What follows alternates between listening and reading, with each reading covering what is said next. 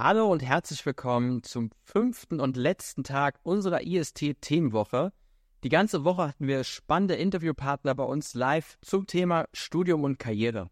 Gestern hatten wir unter anderem zum Beispiel mit Lind Claudi gesprochen. Sie ist ehemalige duale IST-Studentin ähm, und inzwischen Geschäftsführerin des Sportkultur, ähm, Sportkultur Stuttgart e.V. Ähm, und sie haben eine spannende duale Stelle gerade bei sich frei. Und wir haben dort äh, sehr, sehr spannende Einblicke ähm, zum Sportkultur Stuttgart e.V. bekommen und natürlich auch zur dualen Stelle.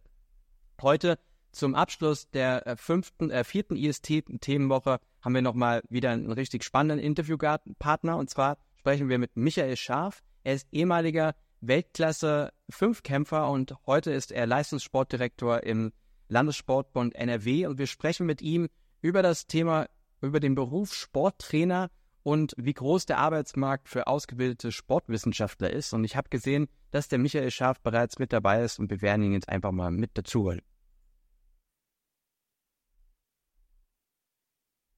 Wie immer, wenn Fragen kommen, könnt ihr natürlich gerne einfach in die Kommentare unten reinschreiben.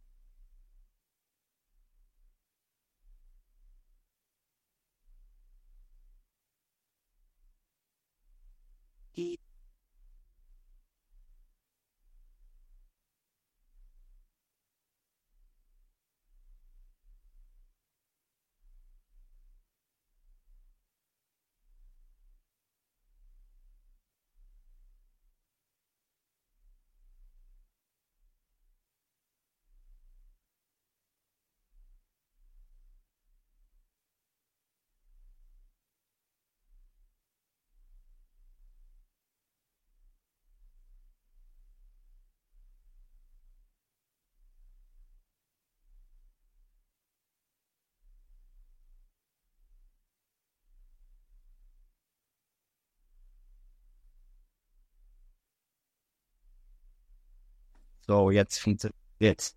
Wunderbar. Michael, hörst du und siehst du mich gut? Ich höre dich und ich sehe dich auch gut. Ich hoffe umgekehrt auch. Ja, einwandfrei. Michael, vielen, vielen Dank, dass du dir heute zum letzten Tag unserer IST-Themenwoche nochmal die Zeit genommen hast. Ich finde nochmal ein sehr, sehr spannendes Thema und ähm, sehr toll, dass du äh, mit dabei bist. Sehr, sehr gerne.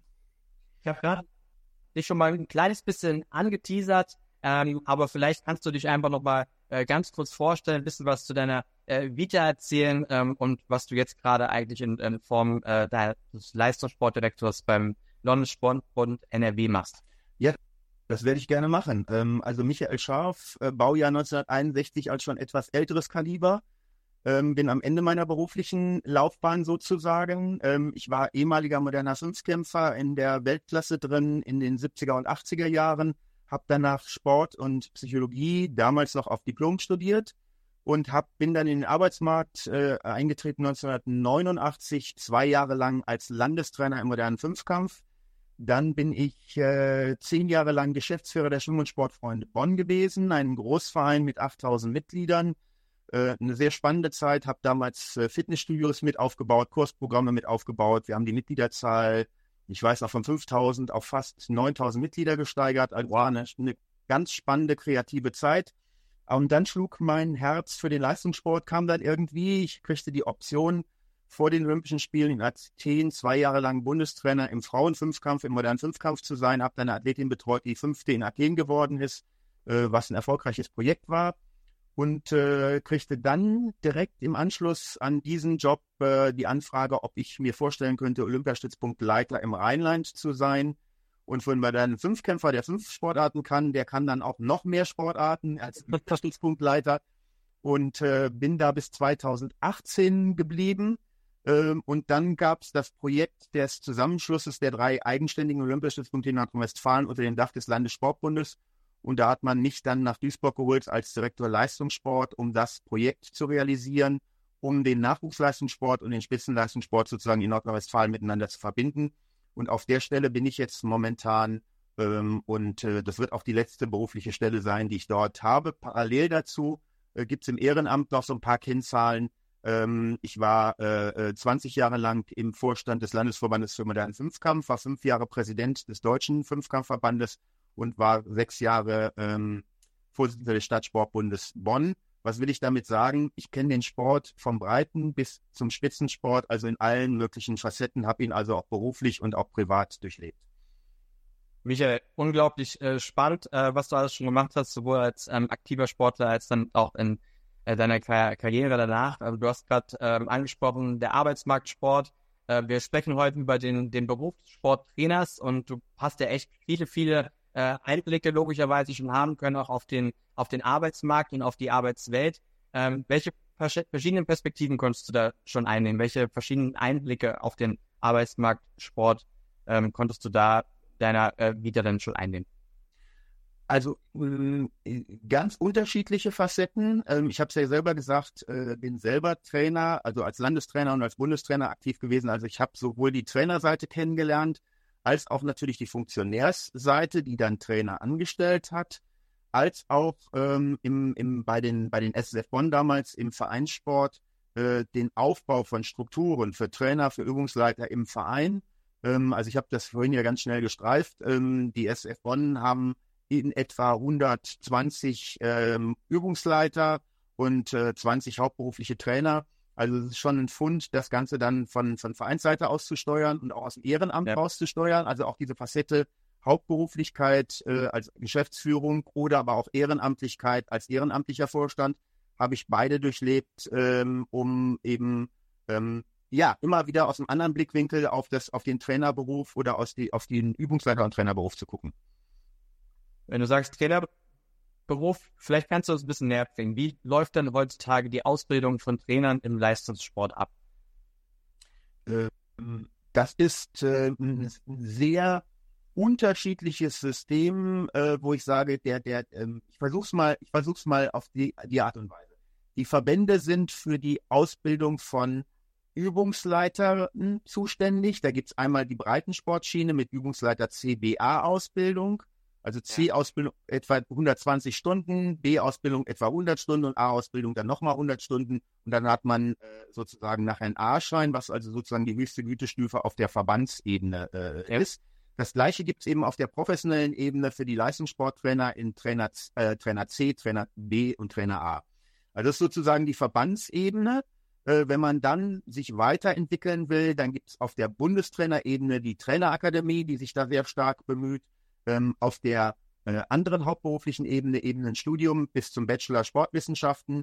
Äh, an verschiedenen Universitäten werden die angeboten. Das sind so die Qualitätsstandards äh, oder die Ausbildungsstandards, die wir in Deutschland momentan haben. Ähm, allerdings ein sehr freier Markt, der eben wenig gesteuert wird, sage ich jetzt mal. Ähm, ähm, und der sich gewaltig verändert hat. Also ich habe vorhin ja geschildert, ich habe damals noch ein Diplom an der Trainerakademie, äh, an, an der Deutschen Sporthochschule gemacht.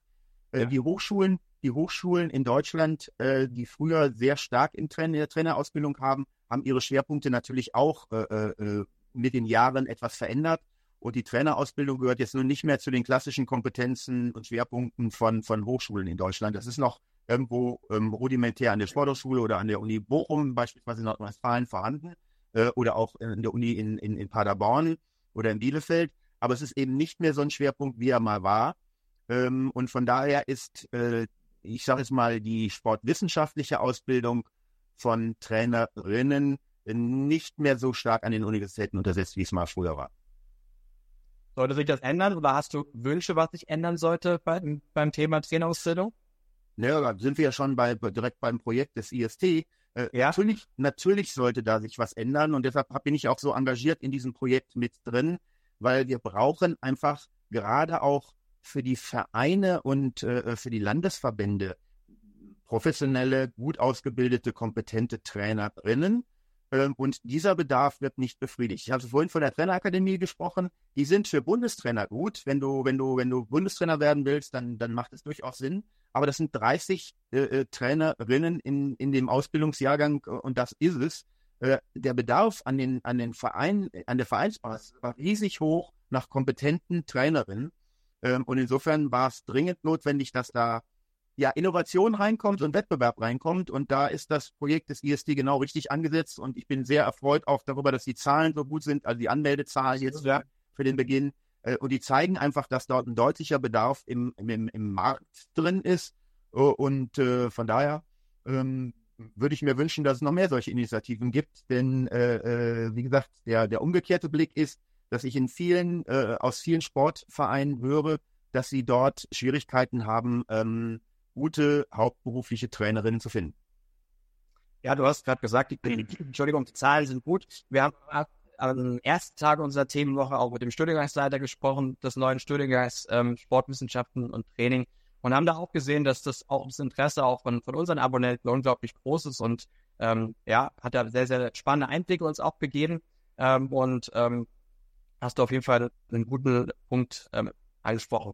Nochmal zum Thema Trainerausbildung. Ähm, wenn man das so ein bisschen mal ähm, auf ähm, drei äh, Ebenen aufbauen will, man kann ja, hat ja die Berufspraxis, die, die Trainerlizenzen und die, die Hochschulausbildung. Ähm, würdest du sagen, dass dieser Zusammenspiel dieser drei Ebenen das Wichtige ist, um, um am Ende erfolgreicher Trainer zu sein? Oder kannst du sagen, dass es da einen Strang gibt, der irgendwie besonders wichtig ist? Nein, du hast das genau richtig formuliert. Also es ist im Grunde genommen Mehrklang. Man braucht mehrere Facetten. Und das Spannende ähm, an einer modernen Trainerausbildung ist eben, dass sie dual aufgebaut ist. Also es ist der, der Erfahrungswert ist immens wichtig. Also es nützt nichts, wenn ich hier acht Jahre in Uni gehe und nach acht Jahren einen tollen Abschluss habe mit Master und, und hast du nicht gesehen obendrauf. Und dann komme ich in die Praxis und dann erlebe ich auf einmal die, die, die Theorie-Praxis-Probleme.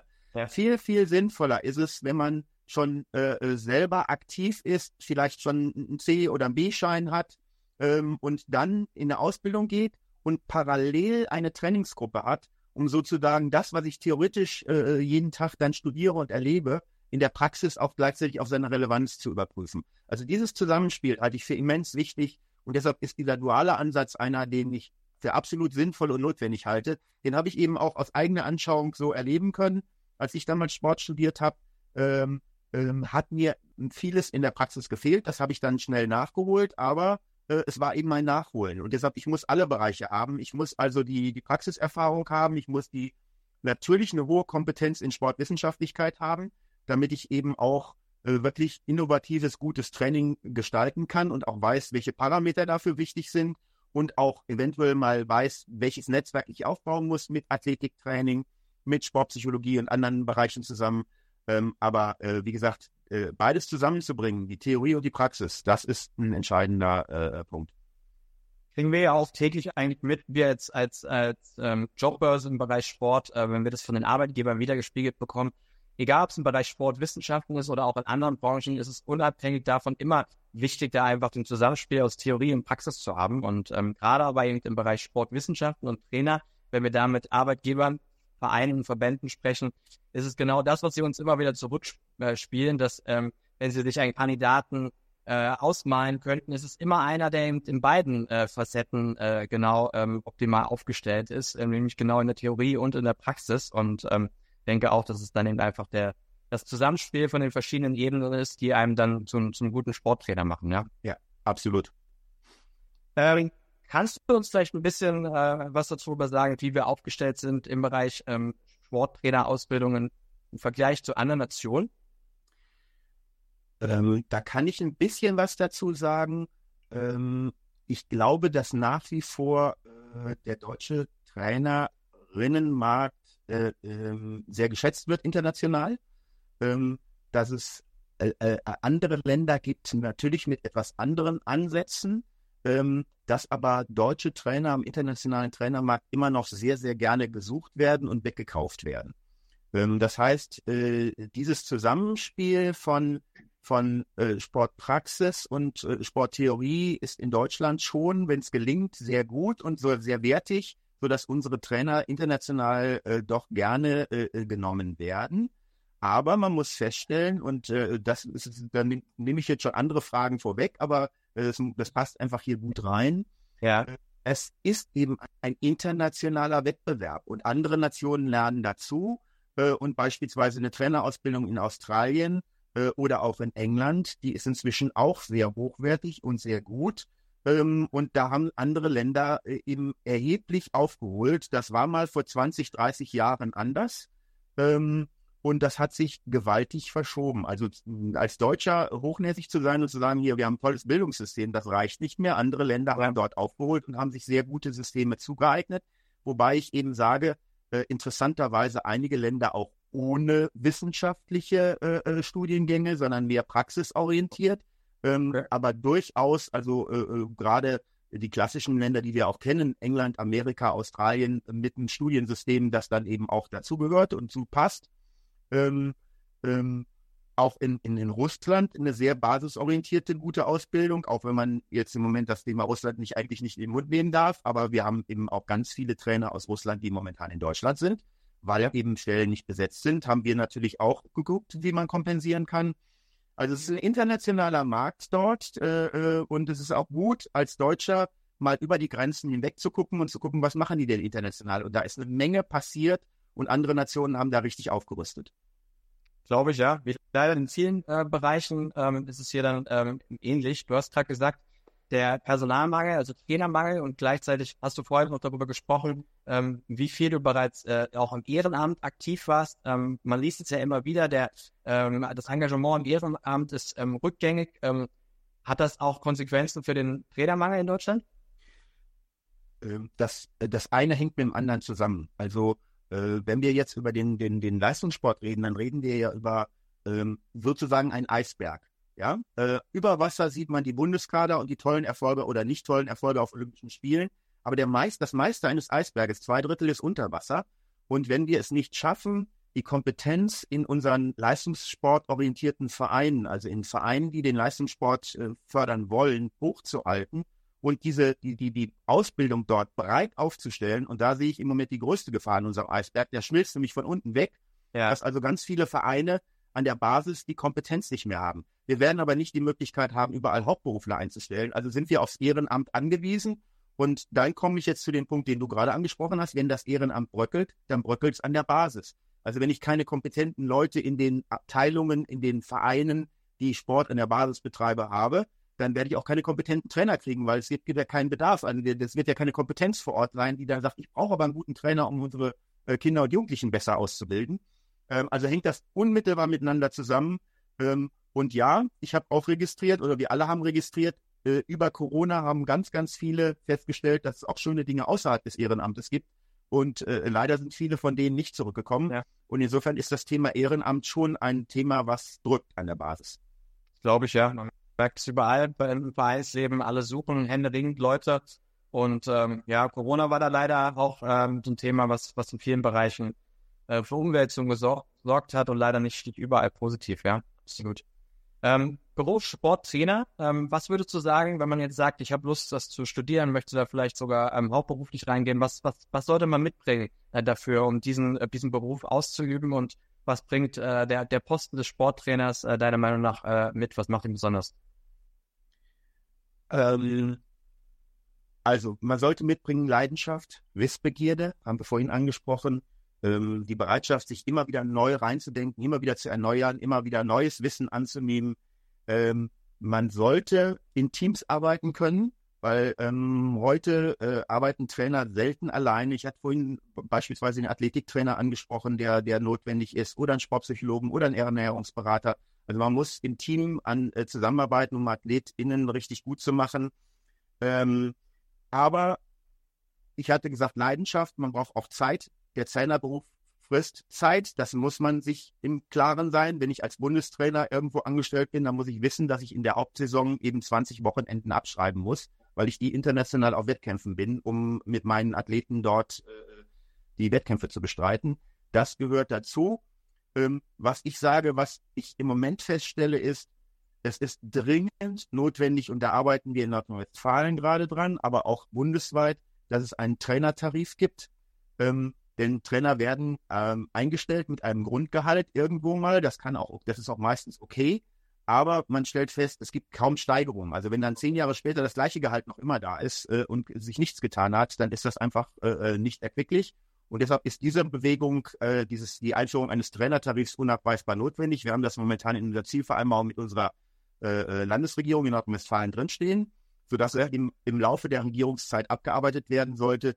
Äh, und meine persönliche Zielvorstellung ist, den Trainerberuf ähnlich wie den Lehrberuf, also den Lehrerberuf äh, finanziell auszustatten. Das wird an der Vereinsbasis so nicht möglich sein, aber in einem abgestuften Modell ist es dort auch notwendig, äh, einen Tarif einzuführen, um Trainerinnen äh, dann auch ein entsprechendes Entgelt äh, dafür zu bezahlen, dass sie am Arbeitsmarkt eben eine gute Stelle bekommen.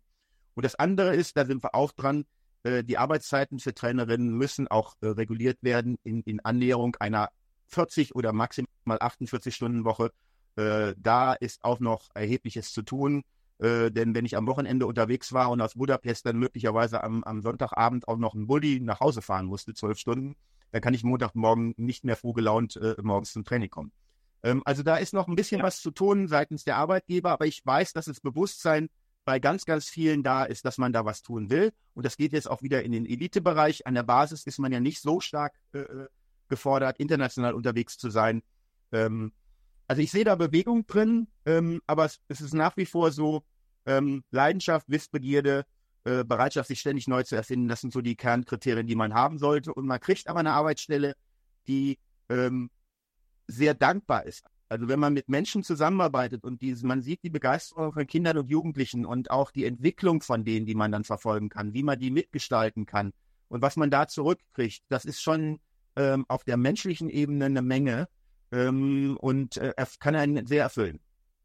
Und gerade das Thema Erfüllung ist, glaube ich, jetzt, man redet immer von der Gen Z, äh, aber ich glaube, gerade in, in, in dem Bereich ist es was, was sich viele wünschen, nämlich auch ein, ein Job, der erfüllt. Äh, klar, du hast angesprochen, man ist viel unterwegs. Wir haben äh, am Dienstag mit äh, Magdalena Egger gesprochen, äh, Profi-Skirennläuferin. Sie meint, sie ist 250 Tage im Jahr unterwegs. Äh, da ist natürlich dann der Trainer oder die Trainerin auch mit dabei. Ähm, aber eben gleichzeitig auch ähm, ein sehr erfüllender Job. Wir haben auch einen sehr, sehr engen Kontakt zu den Trainern und Trainerinnen, hat sie gesagt.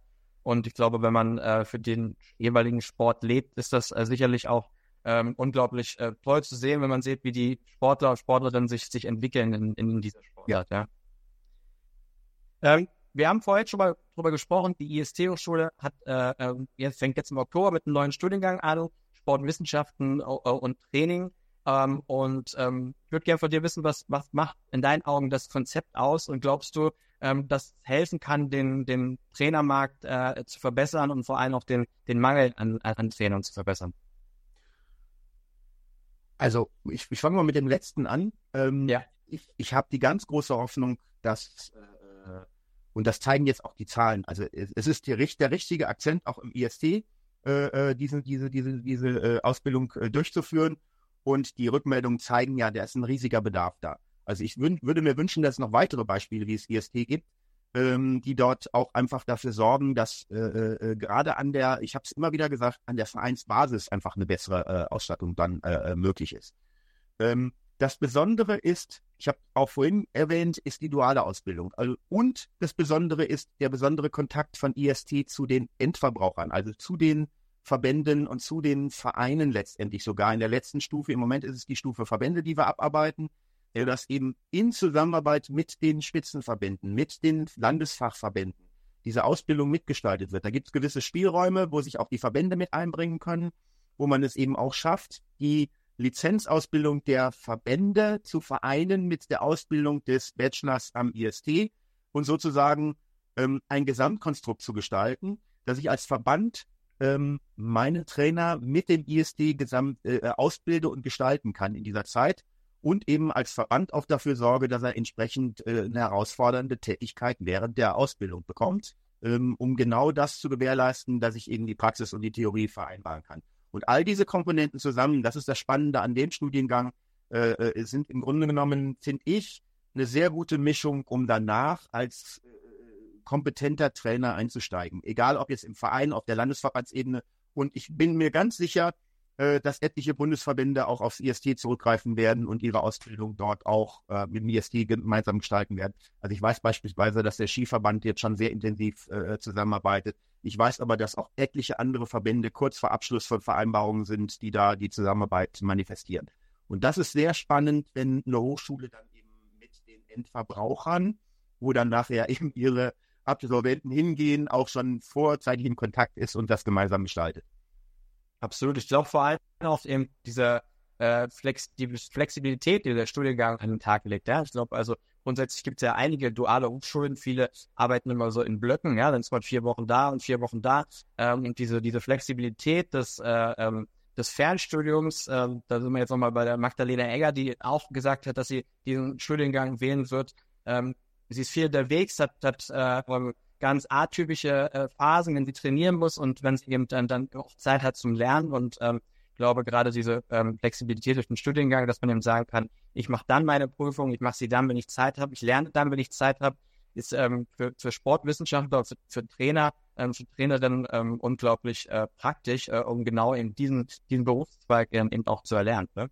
Äh, absolut. Und dazu noch ein Stichwort zu dieser Flexibilität. Ich glaube, dass wir haben uns vorhin über die Ausbildung, äh, die, die Übungsleiterausbildung oder die Trainer-CBA-Ausbildung unterhalten. Und ich ja. glaube, dass die Verbände da vom IST eine Menge lernen können, weil äh, der Klassiker, ich, ich, ich mache zwölf Ausbildungslehrgänge, zwölf Wochenende in Duisburg und alle Leute kommen dorthin, der ist vorbei. Also ich muss inzwischen auch schon sehr genau überlegen, welche Inhalte einer Ausbildung mache ich digital äh, und wo mache ich Präsenzphasen. Ähm, und das ist eben die Zukunft, äh, die, die Ausbildung so flexibel zu gestalten, dass sie eben an die Menschen angepasst ist und sich nicht, nicht die Menschen an der Ausbildung orientieren müssen. Ja, also wir, wir sehen es ja, wir arbeiten ja schon eine Weile mit der, mit der IST zusammen und ähm, sind sowohl mit den Studenten als auch mit Arbeitgebern äh, in engen Austausch und kriege da im Prinzip immer wieder das gleiche Feedback, dass es einfach unglaublich auch praktisch jetzt bei der dualen Ausbildung ist, dass äh, der Student oder die Studentin beim Arbeitgeber eben auch sein kann, vor Ort ist und eben die Praxis hautnah erlebt und nicht nach ein paar Wochen wieder rausgeschmissen wird. Ähm, und ich glaube, dass das bei den anderen Studiengängen schon sehr, sehr wichtiger Grundstein ist und jetzt gerade eben im Bereich Sportwissenschaften und Training dann wirklich auch nochmal äh, zu dem Erfolg beitragen wird. Ja. ja. Ähm, Zukunftsaussichten, Thema Zukunftsaussichten im Sport, äh, Sporttrainer. Ähm, für viele Studenten oder Studentinnen, die sich überlegen, jetzt ein Studium anzufangen, gerade beim Bachelorstudiengang, ist es natürlich unglaublich wichtig, was mache ich nach dem Studium, wie geht es dann weiter? Ähm, und ähm, daher vielleicht noch an dich die Frage, wie schätzt du grundsätzlich die Zukunftsaussichten für den Jobmarkt äh, Sporttrainer oder Sporttrainerin äh, ähm, hat man da eine, eine gute Zukunftsaussicht, gute Karriereaussichten auch?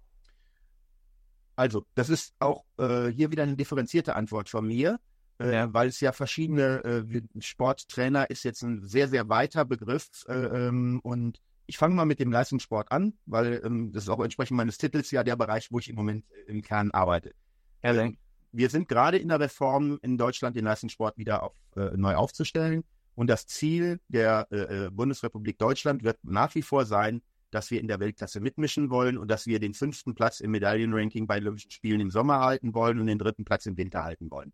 Das heißt, es, es gibt dort sozusagen zumindest vom Ziel her eine Garantie, dass dort der Leistungssport weiterhin attraktiv bleibt und da braucht man gute Trainerinnen, äh, um in, insgesamt im Geschäft zu bleiben. Ich habe vorhin schon gesagt, äh, wenn man, wenn einem dann Deutschland zu klein geworden ist, ähm, die ganze Welt sucht kompetente Trainer.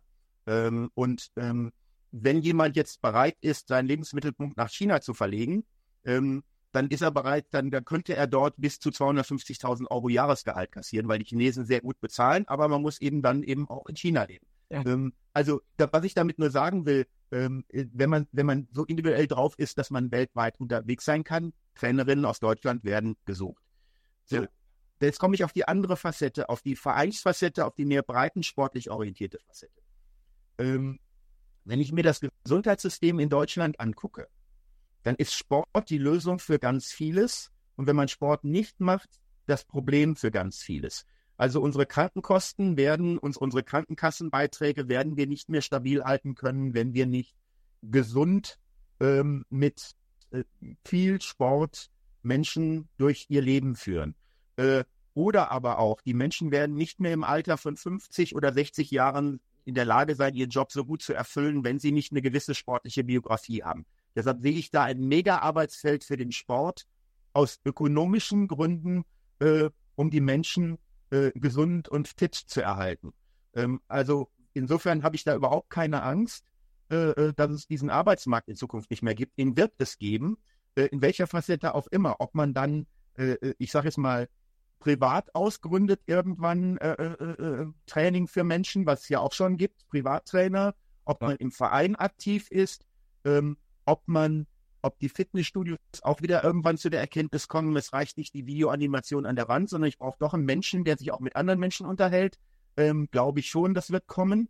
Ähm, also insofern den Arbeitsmarkt äh, äh sehe ich positiv und der wird auch äh, in den nächsten Jahren ähm, mit etlichen ähm, 100.000 Tausenden von Stellen besetzt werden müssen, weil die Menschen einfach äh, äh, angehalten werden müssen, sich gesund zu verhalten und gesund zu bewegen. Das finde ich ist doch eine äh, super Voraussetzung für den neuen Studiengang dann eben auch, ne? Und am Ende natürlich dann auch für die ähm, Studenten und Studentinnen. Ähm, Michael, ich bedanke mich recht herzlich bei dir, dass du dir die Zeit genommen hast. Ich fand, es äh, war jetzt nochmal ein sehr, sehr spannendes Interview ganz am Ende unserer Themenwoche und ähm, tolle Einblicke von dir in das Berufsfeld und auch in deine persönliche Laufbahn. Und ähm, ja, wünsche dir jetzt noch einen, einen schönen Abschluss der Woche und ähm, vielen, vielen Dank nochmal. Sehr, sehr gerne, Stefan. Ja. Ja. Also, jetzt. Alles gut. Alles gut. Michael, bis dann. Mach's gut. Ciao. Ciao.